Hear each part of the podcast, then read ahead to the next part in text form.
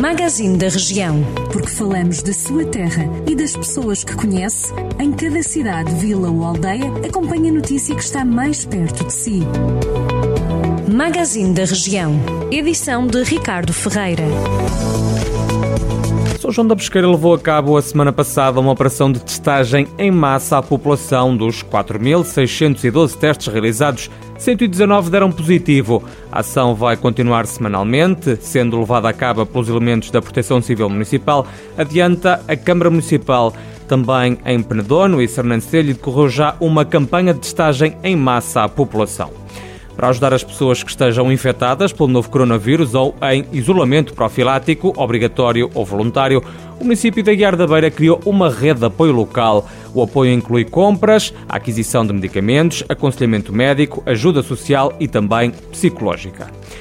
A presidente da Junta de Freguesia de Santos Evos em Viseu renunciou ao cargo. A comunicação foi feita pela própria nas redes sociais. Sandra Gomes diz que este mandato ficou caracterizado pela desunião da equipa de trabalho, que acarretou muitos conflitos e discussões, o que se traduziu na ineficácia do trabalho realizado. Daí a decisão da autarca eleita pelo PSD para bater com a porta a Câmara de Mangualde vai transferir 700 mil euros para as juntas de freguesia do Conselho ao abrigo da assinatura de novos acordos de colaboração e contratos de delegação de competências.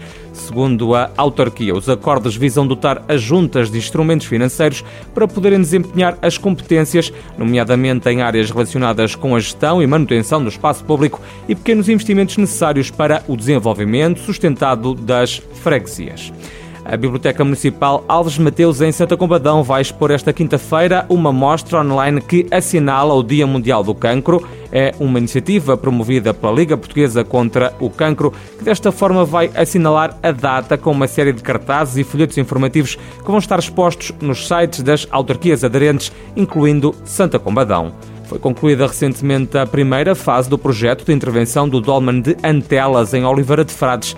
As obras foram feitas com o objetivo de conservar e preservar o monumento megalítico que está classificado como Monumento Nacional. Segundo a autarquia, os trabalhos foram acompanhados por uma equipa técnico-científica de especialistas.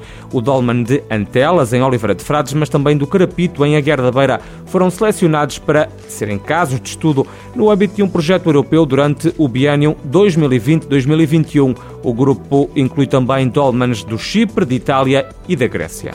Estas e outras notícias já sabe para acompanhar em jornaldocentro.pt.